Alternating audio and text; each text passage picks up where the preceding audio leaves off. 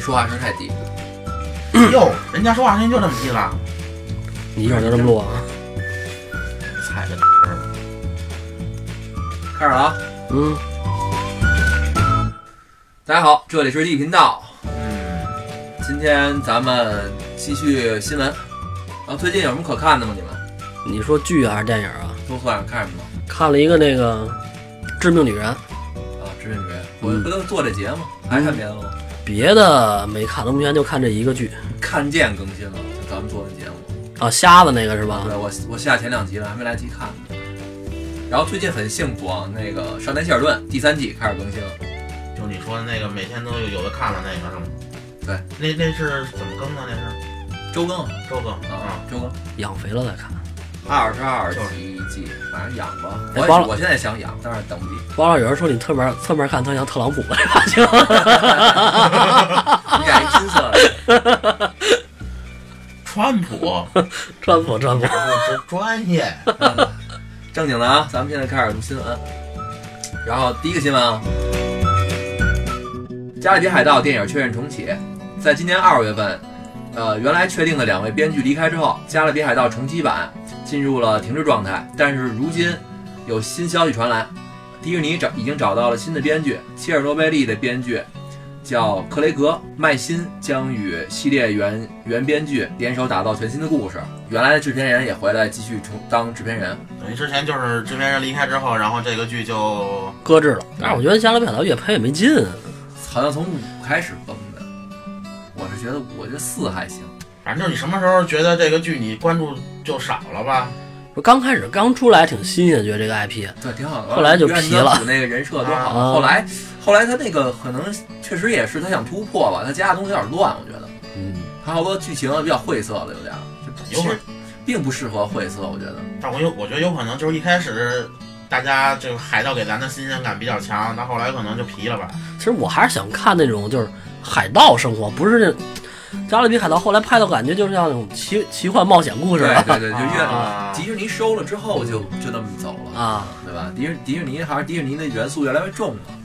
然后此前啊，还有小道消息指出，说这个《加勒比海盗》有望搬上小屏幕，就是拍续。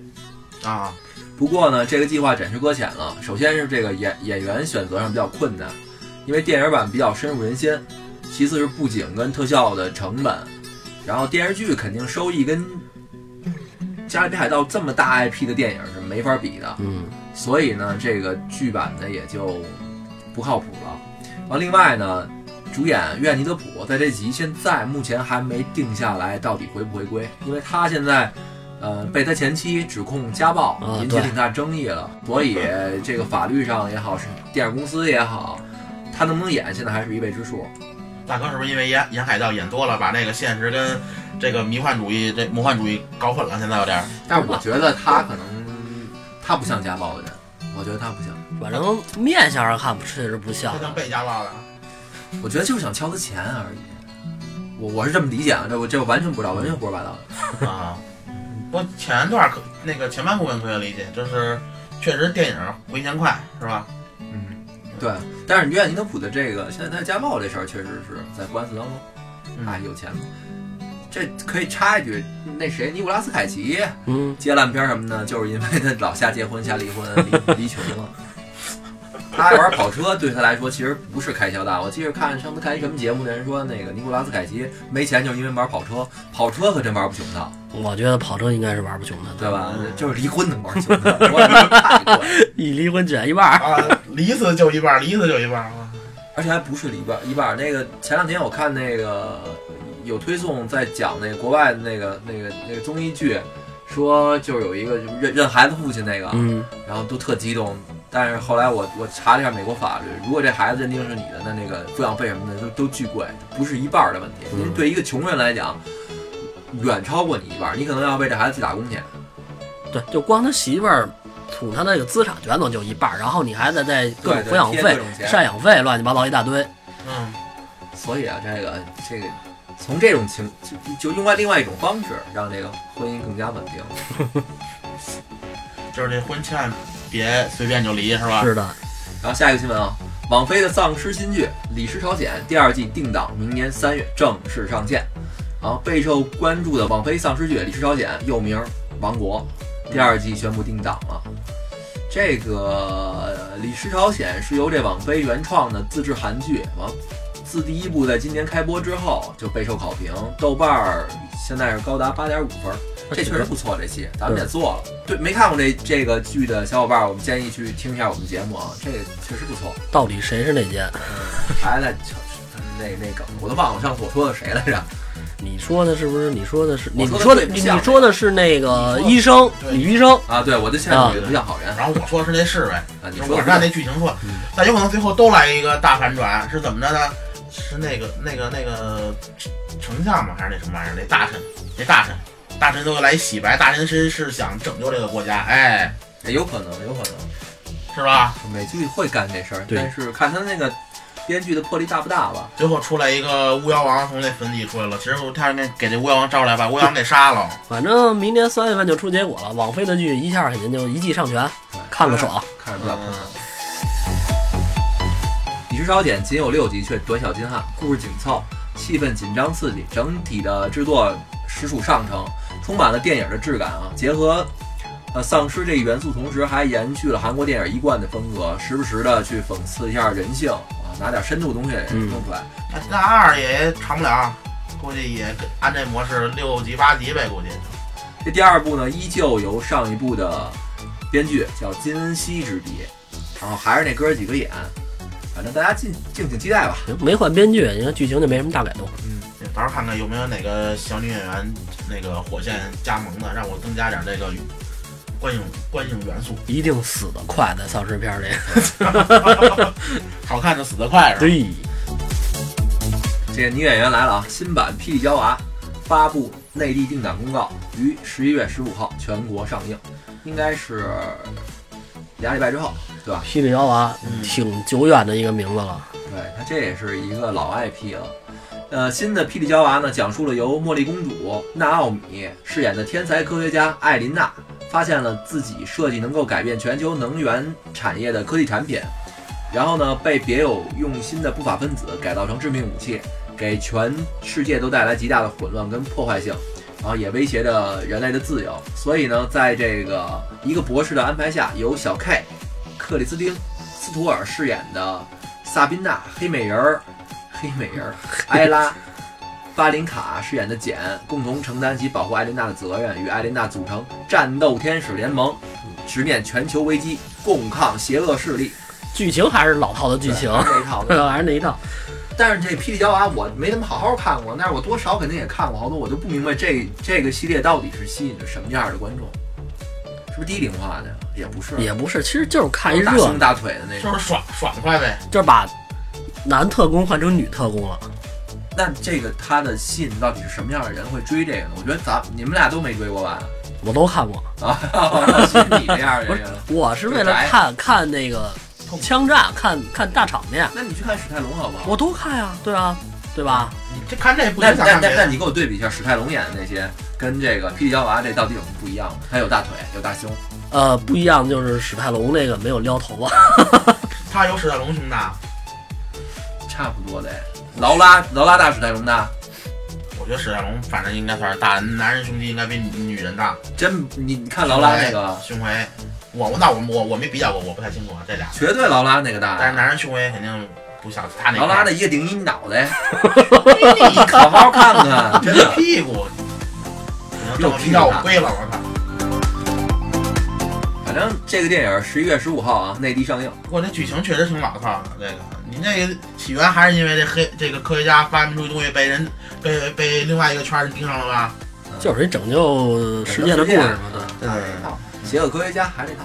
然后新剧啊，BBC 的德古拉吸血鬼来啊了，对不对？这个首支预告片现在发布了。这个德古拉看没看过的，一听这名儿就知道是吸血鬼题材的。嗯，这个德古拉呢是由神探夏洛克原班班底打造，由这个网飞跟 BBC 联合出品的。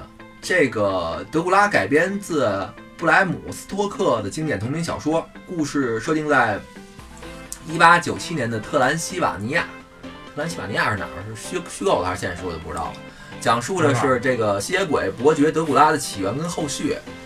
这个德古拉呢，但是是一个算算迷迷你剧，它一共就三集，每集九十分钟，九十分钟那算迷你剧吗？算吧，就三集，啊但一集九十分钟的，九分钟还是也不讲到长什。么玩意儿？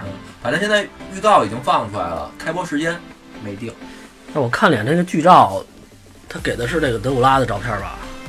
就长那样是吧？啊，这有点颠覆我这德古拉形象。肯定他应该德古拉一直是那种长头发特帅的那种吸血鬼， 长头就长头发，披到肩，穿一斗篷。然后下一个新闻啊，网飞确认重启一个动画叫《降世神通》真人剧的拍摄，这等于说是漫画改真人剧。该剧将于二零二零年二月份左右开拍。这个《降世神通：最后的气宗》是一部美国动画片，但是故事却极具中华中国神话色彩，人设也非常的东方神韵。动画中的打斗场景不仅动作流畅，而且还全部还原自中国武术。本作讲述了架空世界观下，世界由气、火、水、土四大元素构成。生活在这片大陆的人，大多数都能控制某一种元素，地水火风呗，就是而且每一百年会有一位神通将士，能够同时掌握四种元素，拯救世界，免于世界陷入黑暗的故事。主角肯定就是那神那个神通将士，就给他洗给他给他洗准准备好了这个路线。嗯，但是这是一老片儿，对这个《神通将士》早在二零一零年就被改成过真人电影了，不过口碑不好。然后呢，网飞反正是希望再改一次，这个其实我倒不看好，我真不看好。网飞现在还挺爱做这个动画的，他他他弄了好多动画片儿。嗯，啊，从那个那那个上去年今年那一集小故事那那叫什么来着？什么什么爱什么什么啊，机器人儿爱那机个器人儿啊，爱死机，哎，对，爱呀手机啊，反正就培他自己可能培养一大批导演，这帮导演没事儿干就给他出现。这啊 对，大哥，你看我这稿怎么样？ 思路是吧？不过我这还对这我还是还有点兴趣，想到时候看一眼这个。看看又这个又是仙 侠的，不是仙跟侠，仙侠没关系。不是仙侠，也不是长命百岁的，就是看见他这个这个美国人眼里这个武术，中国武术，然后到底对他们是什么概念？功夫熊猫啊，功夫猫，这美国人眼里边的中国武术可不功夫熊猫吗？那只不过只是其中一个嘛，然后再看其他的，然后看看这个各种各样的，他们这个对中国武术是是个什么概念？让我想起一笑话来，说这个嗯在美国那个有一中国人被打劫，然后那个这个劫犯对中国人说举起手来，正常不都是这么举起手来吗？嗯这中国人一举手，叶问姿势，抢劫犯直接跑了，举起手来。这没挨枪子儿的。然后说下一个新闻啊，呃，下一个其实不算太好消息吧，《全游》呃《全权力的游戏》前传《长夜》被取消。然后据外媒报道啊，HBO 宣布取消之前全夜的前传衍生剧《权力的游戏》《长夜》的拍摄计划。之后呢，又宣布将另一部该系列的作品作为前传，叫《龙之宝》。等于说他那原来那个长夜计划取消了，然后《龙之宝》重新开始拍。这《龙之宝》呢，改编自那个乔治·马丁去年发行的小说《血与火》，讲述发生在《权力的游戏》三百年前坦格利安家族的故事，讲述着龙家著名的血腥内战——血龙狂舞。然后，该剧由《权力的游戏》第六季第六季第九集的私生子之战拿下艾美奖的这导演指导，然后由乔治·马丁担任编剧。我觉得这可能是这么回事儿，就是我觉得是内部斗争，我倒不觉得，我觉得可能是最后一季崩了，然后他们要拍那前传跟最后一季可能太像了，也怕延续下去，所以改了一个剧本儿。我是这么看的。如果那最后一季要是不崩，这个肯定不会取消。就直接上长夜了。对，我觉得长夜肯定是跟那个有什么靠色的地儿，反正他只要不是最后一季最后几集那个导演来来来导这个点电。影 就行。嗯最后问题不在导演，我觉得最后问题在编剧。嗯他长他长夜应该讲的是第一次那个那个那叫什么那个死死死尸鬼对对对那边的事儿那是那个入侵的事儿，嗯应该我觉得应该是听名儿像他他起起的名字嘛，嗯，然后估计也是到最后不太好结啊，然后我以为是长夜漫漫无心睡眠那个。 也是无心睡眠那阵儿，因为有尸鬼入侵嘛，对吧？然后等于他这回直接给你换了一个题材，换到嗯那个坦坦格利安家族龙间内战了。等于就是前传了。对，之前也是前传，只不过之前那个时间更嗯前一点儿对对更前一点儿。嗯，没有关系，他这他这等于就是一个完全独立的故事。我早上起来看那个朋朋友圈吧，还是搞笑图片呀？有一张那个万圣节，有一女的，完了还反正打完全那游戏的里边那人站垃圾堆里边，然后就是讽刺一下。站垃圾堆里啊，讽刺他那烂尾是吗？没说什么时候上映吧？呃，没说呢，只是现在刚换剧本儿，我估计还得再改剧本儿呢。行吧，那就期期待一下吧。而且这个估计也就一一一季，几季肯定得看那个播出以后的收视率吧。那除非他他他，你你从前两集你看人家磨磨不磨叽，你就可以知马丁写了，那就肯定墨迹。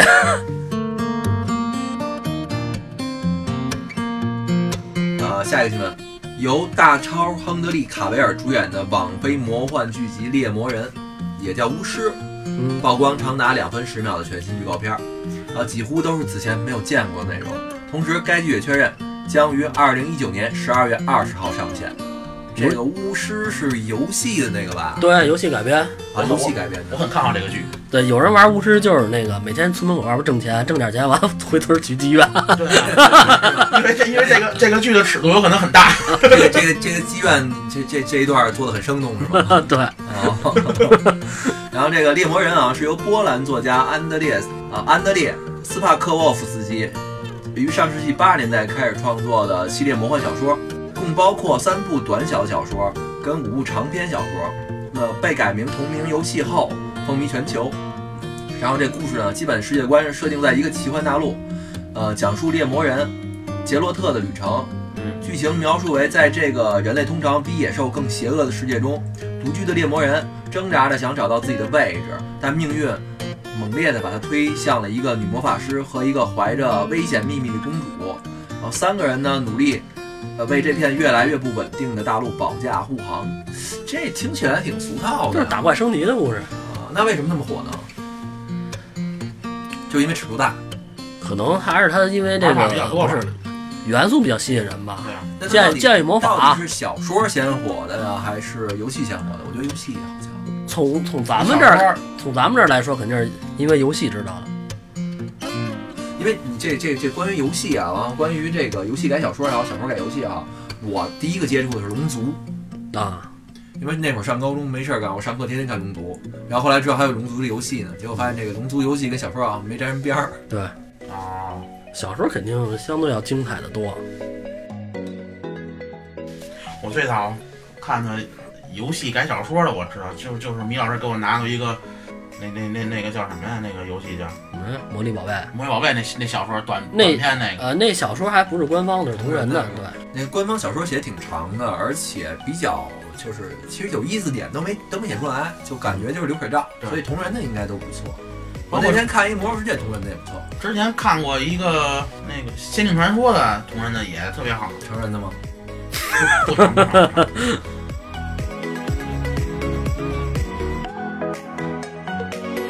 然后下一个新闻啊，就又说回来了，不这是，个等美等，稍等一下，没说什么时候上映吧？哦哦，有有有，看《猎魔人》二零一九年十二月二十号上进上上线，年底，啊，网飞的剧一共八集，所以这个想看可以一下下传。行到时候那等着看的人脱好裤子跟家看就完事儿了，嗯，对不对？准备好纸，看杰洛特带你睡遍大陆不是那个游遍大陆，下下一个新闻，嗯，就是每次每次都提，这回又接着提，小丑打破 R 级电影全球票房纪录，我觉得这还叫一新闻吗？他破 R 级电影票房纪录，这我都能预测到啊。板上钉钉的事儿啊。嗯，截止到十月二十五号，DC 漫改电影《小丑》全球票房达到七点八八亿美元，正式超过《死侍二》，成为全球票房史上最高的 R 级电影。这个七点八八亿不高，也美元不也不低了，美元。啊，是美元，但是我觉得不高。这不是二十几分钟好地方都是现播的，嗯，关关主要是这主要是这一点，其实也是也是因为这个小丑这个角色吧，没人能觉得能再特别火了，没想到这次这个效果还挺不错，有有可能没有，我觉得从这小丑新闻一出来，我觉得他肯定火。这就刚才咱俩聊那问题，就是小丑的人气一直就是在这 DC 漫画里都特别高。因为我玩乐高嘛，那个时候就跟乐小丑有关系的模型玩具嗯要，就是它的价值要高于跟蝙蝠侠有关系的。完了，大家收集小丑的要比收集蝙蝠侠要多。但还是这个英雄或者说这个角色本身，他的那个影响力或者魅力吧。对，就是刚才咱们聊那个问题，其实喜欢蝙蝠侠的肯定比喜欢超人的多，嗯，对吧啊？这不否认吧？对那那有另外一个角色，其实他跟蝙蝠侠大家都分析半天了，我们就不分析了，那一体两面嘛。他要是另外的一种蝙蝠侠，那他的人气至少要高于超人他们，高于美国队长，对吧？所以我觉得哈撒韦肯定多。如果这个电影你拍的好的话，而且啊，再说小丑这个角色，其实演小丑这这个对于演员来讲是一特好的角色，他能演演出那个就是深度啊，能演立体了。你你演一个坏人，其实远比要演一个好人就更容易出彩儿。你美国队长，你谁演都那样，只要你长得伟光正点儿，你祖国人那样，对吧？但是你但是你要说你演一个那么亦正亦邪，或者说极邪，邪的疯癫，那就看水平了。哎，你说这跟那个斯德哥尔摩症候群有关系吗？我觉得没有，这两码事儿，我觉得这两码事儿。大家看看看小丑，不是说渴望是被他宰那个人，是渴望从小丑身上找到自己内心也好啊，或者说或者说怎么样的东西，是希望找到跟他的共鸣，而不不是说渴望被他宰。 这这你得分清。那个斯德哥尔摩是反过来的，他是被控制的人群嘛？嗯，而且这个小丑这个，你看他刚一播出来，日版小丑马上就出来了。嗯，就是如果小伙伴们有想看日版小丑的，欢迎私信我索取车牌号。哎，这个这个这个小丑那妆，我刚刚最近才看，就最近刚刚才知道是根据那黑色大丽花儿嗯，那么衍生来的。就黑色大丽花儿死的时候，不是让人把嘴咧成那样吗？那小丑这妆其实是根据他那个死相出来的，就一个奇怪的笑容。你确定吗？我确定，就最开始那设计师就是这么设计就的，是那那那那哥参儿几照了。个啊，还以为那个那个小小手普遍都这样的，白脸大红嘴大红嘴印子，嗯但是他没咧出来啊。小丑他那是咧出来的那个，你说也可能更邪恶一点嘛？看就是往上翘啊小丑那是把嘴画大了，嗯那个那个那什么，他那是那样。而且小丑这东西本来就是好多，就是欧美那边人的童年阴影，他们觉得小丑这东西是一个挺挺可怕的，挺恐怖的那么一个东西。然后说下一个新闻吧。4 K 修复版《海上钢琴师》将于十一月十五号内地上映。哎，怎么这几个片儿全扎十一月十五号？然后近日啊，经典电影《海上钢琴师》4 K 修复版宣布十月十五号登陆全国院线，同时公布国内首款定档海报。啊，这艘由著名导演朱塞佩·托纳托雷一手缔造的影史传奇巨轮，拉响起航汽笛。还他妈起航呢，这不是一直航着呢吗？我今儿来的时候看那个地铁站那海报，还有那个泰坦尼克也也要重新演，哦，那什么怎么现在都扎堆儿复古风了玩玩情怀是吧？嗯啊？海上钢琴师啊，之前曾荣获了全球各类二十二项大奖，反正口碑也是特别好，号称电影史上的殿堂级经典之作。主要讲述了一个被命名为“一千九”的弃婴，他在一一个远洋客轮上跟钢琴结缘，最终成为一个钢琴大师的传奇故事。然后这次呢，为了回馈影迷，影片呢曝光了经典海报的复刻版，然后这款海报呢在众多国家公映。嗯，这部电影的地位早已经就是不言而喻了吧？嗯，啊，片方呢，呃，希望将全球影迷心中的永恒经典印记再一次重呈现，啊，堪称一次呃，就是堪称一次对完美的致敬吧。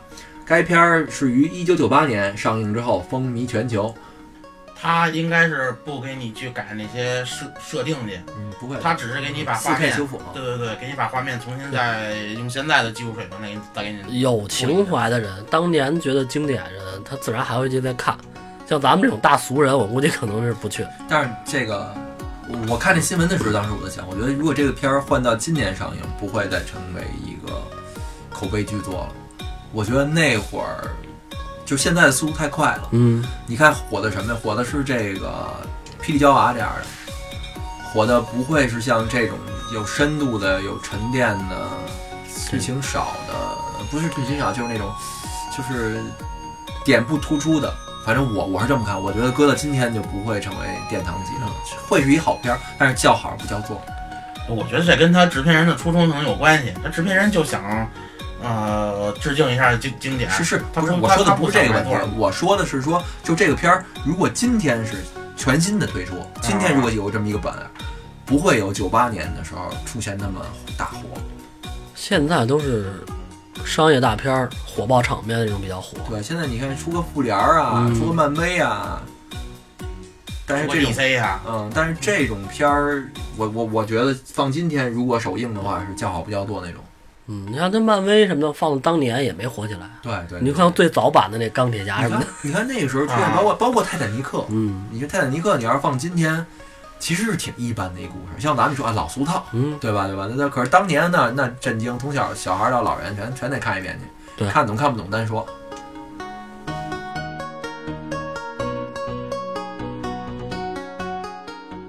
然后说下一个新闻，嗯，《极速车王》曝光角色海报，由达蒙跟贝尔联手冲击奥斯卡。这部戏呢是由《金刚狼》《金刚狼三》的那个导演呃执导的，然后由马特·达蒙，就那那那那那火星种土豆那个啊啊，知道，跟这个克里斯蒂安·贝尔领衔主演的赛车传记片《极速车王》，近啊日呢发布了角色海报跟幕后特辑。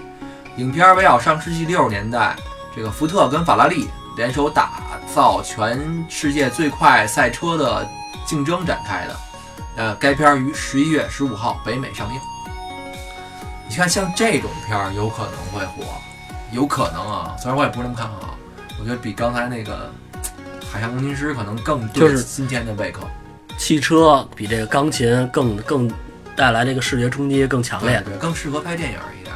你你汽车要拍，镜头感会更强一点，嗯而且有那种小孩儿血脉喷张的感对觉。对对，你现在听说有改装车的，你听说有改装琴的吗？跟咱在跟咱接触比较少，人改装琴之后声音也不太一样。不过这里边儿也算是明星联手嘛，对吧？嗯，贝尔跟达蒙，他不拍《谍影重重》，他没事儿搞搞这个来了。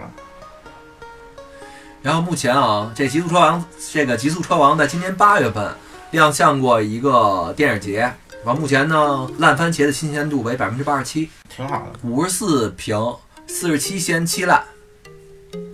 然后 MTC 分数为七十分，十三评，九好评，四中评，无差评，中不溜儿，呃，中等偏上吧。嗯往有望引进内地，但是现在没没说死。看不见看不见，咱都能看 见，想办法。然后下一个新闻，阿西莫夫的科幻巨作《基地》美剧版即将上线 Apple TV。在苹果这上，然后近日由阿西莫夫经典小说《基地三部曲》改编的苹果自制剧《基地》率先公布了两位主角人选，然后该剧由杰拉德·哈里斯，还是切尔诺贝利那哥们儿还是就是那老头儿啊。，嗯，跟里佩斯，就霍比特人的主演。嗯，现在就公布了这么两个、呃角色，剧中呢，哈里斯饰演著名的角色数学天才，预测到了帝国的终结，不是那嘿《出学天才》不是叫什么少的吗？啊，对，就就就就谢尔顿，嗯嗯，呃，佩兹饰演银河帝国的皇帝，叫 Brother Day，我忘了那那叫什么了。这个科幻小说《基地三部曲》啊，出版于一九四二年，书中讲述了在这个呃统治银河达一万两千年之久的银河帝国逐渐走向衰亡期间，只有有心理学史的一代宗师哈里希尔顿，啊，遇见了银河，将会经历一段长达三万年。充满未知的野蛮和战争的黑暗时期。于是呢，设立集合帝国中最优秀的科学家，来到银河边缘的一个荒凉行星建立基地，啊，使之成为未来人类的希望灯塔的一个怎么说算？这算科幻史诗故事，还是算太空歌剧啊？末日种子库是吧？啊，这桥段桥段有点熟啊，要搁现在来说的话，这个首先先说一下《基地三部曲》啊，就我没好好看过，但我大概看过一点儿。它是这个怎么说？当年黄就科幻小说黄金时代的那时候产物。嗯，嗯，就是什么叫黄金时代啊？我先给大家科普一下，就是说，今天的科幻小说是一有外星人来，我们准挨打，我们准要保卫地球。但是在那个五六十年代那会儿，我们整个文坛上不是这股风气，而是说我们要挺进银河系，嗯人类将会发展出帝国啊远星征是吧对，星球大战那会儿大家都是这思想。嗯然后现在呢，经历了几个时期吧，到今天为止，只要一拍科幻电影，准是外星人来了。然后突然有一天天儿黑了，对吧？就可能我们现在随着越来科技越发展，我们越知道我们的无知了。当年觉得人类已经没问题了，那下一步就是登月，登完月就是火星，火完星就是跟着仙女座去了，嗯对吧？这是那个那个时代的。但是，嗯，这个阿西莫夫的基地当年是算红极一时，他他就那时候跟他较较劲的科幻小说《魔戒》， 啊，魔戒是最最终战胜了基地，拿到了这个是魔戒先拿到还是还是基地？啊反正基地呢，当时跟另外的一部小说是最有名儿，但是基地我没看下去的一个原因就是哦，那什么。银河漫游啊，英漫游啊，这这个这两个作者是一直相互较劲的，一个号称最好的最好的那个小说家，一个号称最好的科普学家嘛。那《银河漫游》成功了，啊，《银河漫游》虽然成功了，但是我为什么我喜欢《银河漫游》？因为《银河漫游》更偏于真实那种刻画啊，银河漫游》也是电影跟那个小说同时的嘛。但是这个基地呢，他因为这个阿西莫夫他他是他是搞科普的，他写的东西特别长。他最开始写科，最开始写基地的时候，他才二十岁出头，完了挣到他人生第一桶金，完了大卖在美国。嗯后来呢，等当他老了之后，我看过他那个传记嘛。当他老了之后，他是有一次在电梯上，然后碰到一邻居说：“那个，您这基地没写完，能不能再写啊？”他这个时候催更的 来了。了，催更哦来了。这时候他想，那好吧，我继续写。然后他接着再往后写，他觉得写不出来，那怎么办？那不如再写前传。等于他这几部曲是特别乱的。隔了好几十年了对，都。隔了好几十年。完，我看他自己那个笔记上说，隔了好几十年，尽管这这个这个东西那么受欢迎，可是他今天来看，他认为他当年写的太拙劣了。因为什么？因为他发现，就是发现他写整部小说里边有一个特别严重的问题，居嗯然没有人提出来，但是他自己发现了。嗯啊，所以他在后边完美的修复这个问题，就是说他当年设想的，因为基地可能是六六七十年代吧，大概我记不清了，大概那时候写的，他居然没写有计算机，那他们都靠什么啊？对，就是打算吧。 所以你可以你可以去看一眼他完美的，后来就是完美的找出了一个理由。而且今天的那个基地小说呢，不光是他的基地三部曲，还把他他原来写的其他科幻小说全串成一个他的阿西莫夫整个一世界观。嗯我现在说回来，我不爱看的理由是说，他确实那会儿太年轻了，他编了一半儿之后，我不懂啊，但是我觉得他是编不下去了。他突然那个这个这个 Sheldon 就有了这个一超能力，就是可以没有理由的控制别人。有哎超能力了，突然。对，就是可能美国人更喜欢这个。今天那个漫威这样，他没有科学道理给你讲为什么什么超人能飞，注射五号化合物了。那黑袍哎他们写这个科幻、科幻、科幻小说的，怎么没有人以外星人的角度写啊？有有有有一个写要外星要不人，我就想写外星人发现地球来了以后让恐龙吃了。啊，你有一个写的特别好那个，他写外星人那样子也不一样，他的眼里边看人类是特别恶心的，嗯然后他来形容，挺有意思。然后第一次来地球是让恐龙吃了，然后过了一阵儿之后又来地球了，然后是吧？然后赶上灾难了，然后一块儿一一块儿一块儿圈了，然后过了些年之后又来地球了，是吧？ 这外星人也够惨的外星人开发地球与恐龙的故事，啊但是这个啊，说句实话，这个阿西莫夫这个基地，我也看衰了。为什么呢？因为这个这个戏，咱们中国可能没有那么觉得它那么就是那么有名儿，可能好多人没听过。但是在国外，国外人的眼里边，这个是个经典，这个的地位不亚于《星球大战》。它一直以来没就光定档定档，光这个聊要拍那个聊要拍，大家都觉得 hold 不住。那那那其实说白了就是到隔到现在它也不好拍，我看了一眼，就是说那个评论下边有人说我挺赞同的，说在他心里边要拍基地的话，一直只有两个人选，一个是卡梅隆，哦，还有一个是谁来着？我忘了，就是两个巨大牌的科幻科幻导演，就是他们拍我们认账，其他人谁拍我估计都得骂。要让他们拍，那又走商商业模式了，到时候那得得得改成电影了，大啊各种大场面就来了。所以对啊，所以就跟《星球大战》似的，你要说《星球大战》一直是漫画，没有被拍成电影，如果不是当年那个他那个时候开始拍，你今天再拍也照样是大家都不会满意的，因为这跟我脑子里想的差的有点远，对，对吧？你你看你现在看最开始那肯定觉得他他那没个事我的意思是说，今天的，因为他在人的心目当中已经到那个那个量级了。嗯你小咖导演，你再用心拍一小故事，我也觉得跟我脑子里曾经想象的这个要拍成电影应该是什么样是不一样的。那这样吧，现在因为这个电影吧，就是对比，就是这个小说也好啊，它的概念或者对比起来，其实跟《三体》我觉得有类似的地方，对吧？不也是搬家吗？是吧？呃，《三体》的导演说了，他的一切的小说是对这个这个阿西莫夫或者说这克拉克忘了是谁的拙劣，就是这个大刘自己说我们对他们拙哦是拙劣的模仿。那再提一句，这个大刘是哈谁来着？我忘了，他不是哈阿西莫夫就是哈克拉克，就这哥俩。总之，这俩现在都是在筹备或者在拍当中，对吧？到时候看看这俩肯定会有那个网友去去对比的。嗯反正我还是挺期待这个杰拉德·哈里斯的演技的，这老头儿演的还行，嗯反正不管怎么说，我是觉得苹果挺敢干的。他必须得敢拍，他肯他新立一个品牌，他肯定得突破呀、对对对，而且他现在大家不说，他现在全是科幻类的，他那其个实其实咱们应该先看一集看见再聊，就是看一集看见到底苹果什么实力。嗯那个还有那个就上次说那个宇宙那个啊，也出第一集了，我都下了都没看啊、看见现在出到哪儿了？第二集。第二集啊、然后说这么多国外的了啊，咱们说说国内的。徐峥新片儿《囧妈》定档大年初一，这是囧系列的第几部了啊？第五部了吧？泰囧、港囧、人在囧途，啊，还有什么囧啊？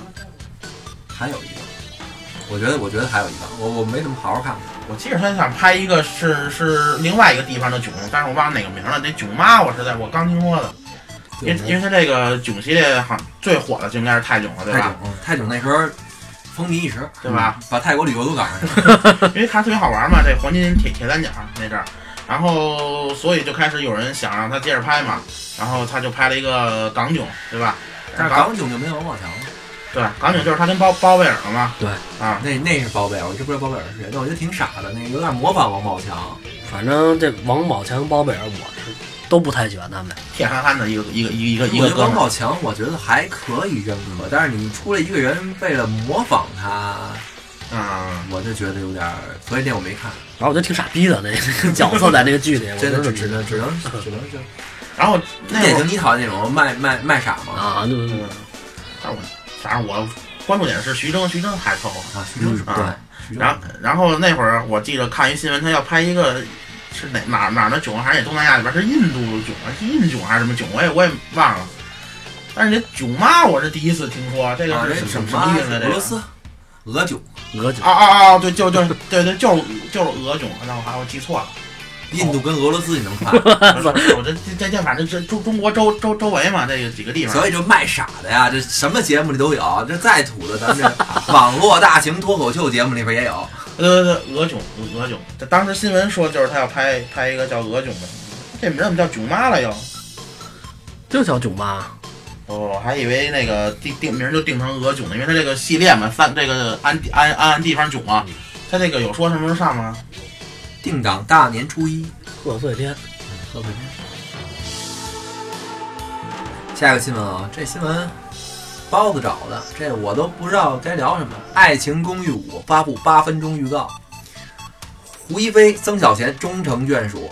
昨日，电视连续剧《爱情公寓五》公布八分钟揭幕视频，视频中曾小贤、胡一菲、吕子乔、陈美嘉、张伟、Lisa 荣，Lisa 荣是什么东西？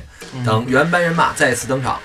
啊还是那哥几个呗，没有那个谁了，那那个那个那个展博是吗？一是展望，二那个药神里那个那个那叫什么君哦，那那哥们儿演挺好的，王那个王传君。啊，对，那哥们儿演挺好的。对对对，因为他那会儿就是在之前，嗯、爱情公寓》拍那个电影的时候，嗯，跟我不是药神同一档期嘛，嗯王王王王王传君就没去拍那个《爱情公寓》，我觉得他选对了。那可不嘛，他拍《药神》的时候拍的真挺好的，是吧？但是《爱情公寓》大电影儿什么狗逼玩意儿， 我操！看那就是情怀，就是卖情怀，就是卖情怀。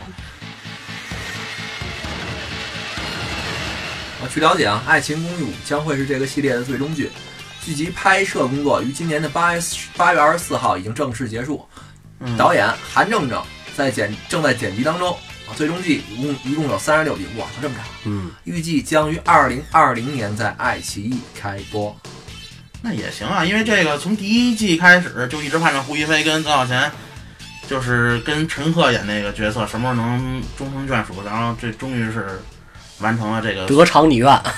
得偿了很多人的愿。这个我不敢说，我一集没看过，我真是一眼没看过， 所以我都不知道是什么。我当时我觉得挺 low 的，好像还还行行吧啊，就就是情景喜剧，模仿那个美剧那叫什么来着？哪个？破产姐妹啊，不是破产姐妹，老友记，啊老友记对吧？嗯啊，就是一屋子一一一一屋子人合租嘛。能哦，能逗乐了你就行。目前反正没看过，他也没逗乐过。你那你们俩喜欢就好。你那笑点高，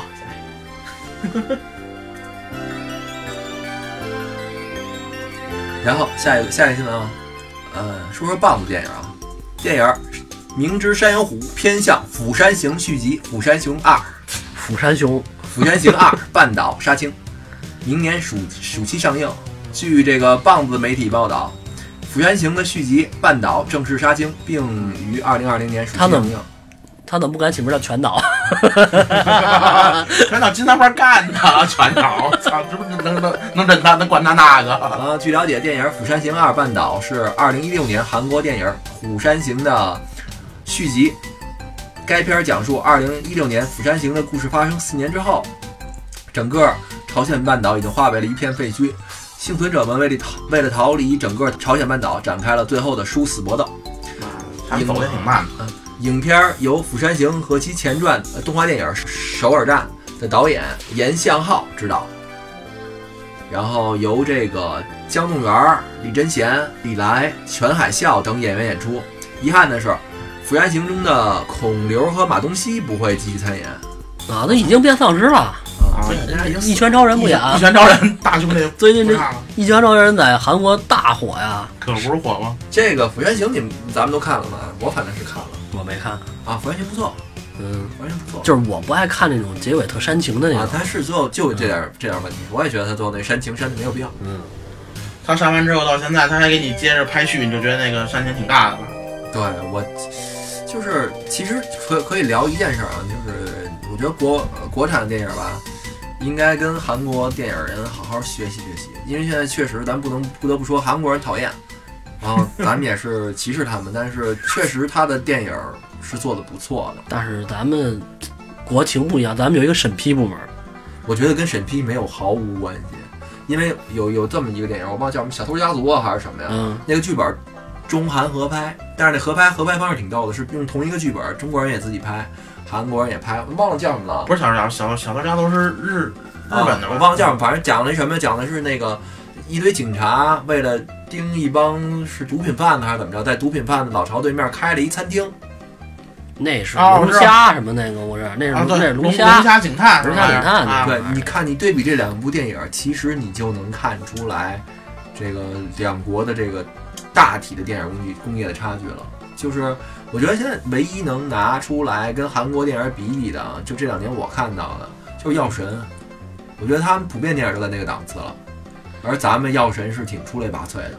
但是咱们好多可拍的内容被卡特别死，你像《釜山行》这种，我觉得在咱们这儿，你拍《北京行》肯定不行。北京行肯定不行。啊我我觉得真不是这样，我觉得这个是一个好电影儿，就是你你不管说从电影深度也好，还是你想讲这个故事也好，我感觉能拍的让我觉得跟世界上那些好电影接轨的现在太少了，大多数都是那种比我当年拍的圈钱剧稍微好一点儿有限，真的。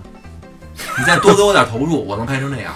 但是你再给我再多投入，我能不能拍成像这个，比如说咱们像像像像那个王国那样的，我不嗯敢说。其实我觉得有好多题材不是提到，就好多成本不高的那些拍的电影挺好的，什么叫什么盲山呀、叫盲井啊什么那对些，，其实就这种东西但是量就太小了。问题就是这儿了，嗯，你拍完了你上不了映，你看不了。其实关关键你上了，那些人也不买账。是我我我是我是这么看啊，就是你能不能讲好一个小故事是特别关键的。我觉得那些电影那故事讲的都都挺好的那些，但实际上就是你也只是小众自己在网上那么找着哦看。你你现嗯在咱这话今天转过来说啊，就是同样一个小故事，咱们不要那么跌宕起伏，不要那么去触及某一些界限，我们就拍人跟动物的故事。大家都喜欢猫，嗯你就拍你跟猫之间的故事，你能不能把它拍的有趣？我觉得你先把这个要能拍的有趣，我再给你其他题材，你才有可能去把它拍好。你对比一个东西就特别明显，你看那个美国的那漫画，它那些分镜，你嗯，拿出来直接拍就是电影儿。包括从技术上的处理是一方面，然后包括说你要讲这故事，怎么能把这故事讲出深度来？你不是现在给咱们想啊，你拿一电影儿那就拿拿摄像机追着一猫拍你跟猫玩了一天就完了。可是其实它有好多好多表达方式，嗯它怎么小跌宕起伏小日本拍这拍的挺好的。啊？鬼子是不错，对啊，鬼子拍俩人玩玩一天的时候拍的也好呢。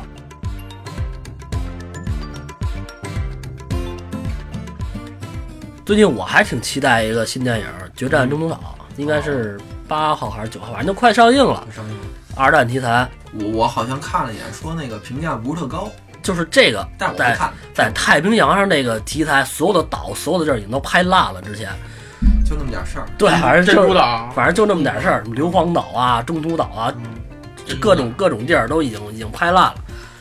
但是就是这不是新拍的嘛？看看就是现代科技下，然后拍的这个战争场面有没有什么新的震撼？美国鬼子就这么点事儿呗，他嗯打赢鬼子的时候，最关键的一战，呃中途岛嘛，对，嗯我就看那个康氏七侠南云忠一是怎么怎么怎么坑自己的。啊，这个我是肯定会看的。我对战争题材也挺有兴趣的。嗯，呃，当然这种历史剧，说句实话，不是不好拍，对，真的挺不好拍的。你说你加爱情，加完之后就跟那珍珠港似的，啊什么玩意儿？那段儿俩人一块儿双飞去了，嗯这叫什么事儿啊？ 我都没明白他要干嘛。他那然后个啊最后还得给人养儿子。啊，炸了一半儿，完带呃开飞机上天了，然后莫名其妙的。 嗯，你要来基镇，我觉得我们看着还觉得挺新鲜，哎，这挺棒哈。地震不好看这吧。我那这之前咱样们方之前咱们拍那个那国产连续剧，什么唐朝那马震， 牛逼官兵那个啊！对，对你来这，我们也能有一个谈资聊一下。你俩人一块儿上去看一下风景去。你没看那恐龙？反正我觉得还是少拍爱情吧，战争题材。他就是能按现在这个水平把那个还原度再往高了推一下。关于这战争片儿，反正我觉得好像，对于我来讲，我还是比较爱看那咱们五六十年代拍那一大堆，还挺像嗯百别人张港啊，然后百团大战，我看着挺过瘾。啊，我就觉得那些没有什么特效，但是看着挺过瘾的呀。地雷战、地道战、地道战不错都挺好看的。嗯，那些都是那个军教片儿的，军教片儿那是让你看完以后让你学技能的，我觉得都比这个 真的是叫军教后 片儿。边拍的就乱七八糟的要好看。那有他的那个宣宣传那个与交交易，是对吧对对，然后这个看来现在它因为这么多年了嘛，然后它看现在这个武器它能给你还原出多还原出多多少吧？嗯，武器装备是一亮点，很多人都冲着这个去的，对啊，好多挑刺儿的也都是奔着这些去的。 啊，我觉得其实我觉得这挑刺儿的倒是有点过，对吧？嗯你你你你说你要看百分之百还原，你就看那个战史去不就完了吗？那上对没没有一个是不还原的。那你拍出来，甭管说这导演是因为他不懂，还是因为艺术加工。因为他没拍过电影，你知道准备这东西费劲着呢。 你这你有东西，你你有钱都找不着，不是我想不到，是不现 实啊你弄道出具是吧航母在那儿飞进 去了，啊！道具啊，你要是现在你要是弄个特别逼真动画，那多少钱呀、是不是？钱都放一边儿，有好多东西你你今天你不太可能去重塑当年完全一模一样，嗯而且你真的要重塑也没有意义，你读战史绝对不掺一点水。但是他这次应该不是中东岛是个市市场大战嘛？然后看他那个战场的各个角度，应该他所告诉咱的故事都不太一样，不是一定一样，一定他他不敢瞎拍。不是那个结局或者是特别核心的东西不太一结样。局要不一样那事儿 热闹。我在哎，不是，结局有一个不一样的美剧，叫《高保奇人》，对，那个看过吧德国赢的那个，对，德日赢了。我不讨论这，我就说那个大方向跟一样，就是在他那个战场里，然后他会有可能在这剧里跟之前的所写中国岛的电影有有他自己的剧情，对吧？刚说一点道具不一样都有人挑刺儿，你这现在 啊你这剧情不一样，我觉得绝对有人就骂街了。我那是大方向一样，因为他那个战场，因为因为大一场大战有好多小战场嘛，然后然后他这嗯绝啊个不能改，你放心，你改就是骂。不能改，不能改，他那边给多点小战场是吧？混战，不是，其实是这样，就是说你可以像诺兰那么拍，嗯，就是我同样一件事儿，我不再以这个宏观，这个巴顿将军叼着叼着烟斗在那个运筹帷幄怎么打，我以小兵视角，啊，以小兵要回家的视角拍这个在战战争中的一角，嗯，我觉得你可以用这种东西去讨巧。但是像你说那个，我再编点这个，绝有人骂街，你放心。他们也他妈的看不出来哪个是编的，哪个不是编的，这有一堆就像这事儿多的，跟那等着剧挑迷错是 吧？伪军迷都是真军迷不挑，真军迷也不挑。我们就是看一热闹。对对对，就是看一热闹。你那边放枪，这边这边倒人就 OK 了。你要是放放了半天枪，就是人人体自动瞄边那种也没意思。行啊，咱们今天这个新闻节目差不多，嗯，然后感谢大家收听啊，然后咱们下回节目再见，拜拜。拜拜。